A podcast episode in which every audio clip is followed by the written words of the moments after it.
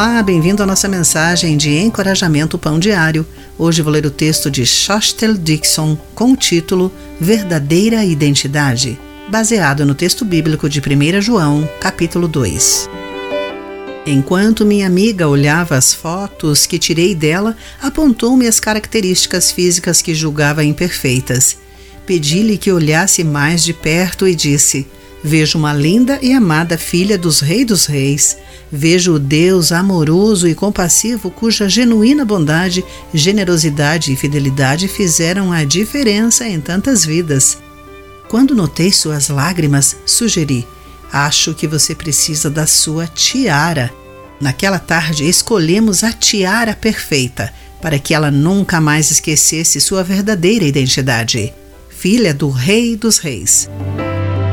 Quando conhecemos a Jesus pessoalmente, ele nos recebe com amor e nos chama de seus filhos, como em 1 João capítulo 3, versículo 1.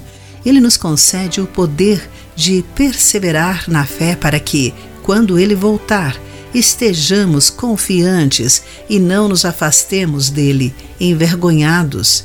Embora Jesus nos aceite como somos, seu amor nos purifica e nos transforma à sua semelhança. O Senhor nos ajuda a reconhecer a nossa necessidade por Ele e a nos arrependermos enquanto nos alegramos com o poder de nos afastarmos do pecado. Podemos viver em obediência e amor, com Sua verdade escondida em nosso coração e seu Espírito presente em nossa vida. Minha amiga não precisava da tiara, mas precisávamos lembrar do nosso valor como filhas amadas de Deus. Querido amigo, saber que você é amado e pela fé em Jesus, recebido como um dos filhos do Altíssimo, o ajuda a praticar a justiça e o amor? Pense nisso. Eu sou Clarice Fogaça e essa foi a nossa mensagem do dia.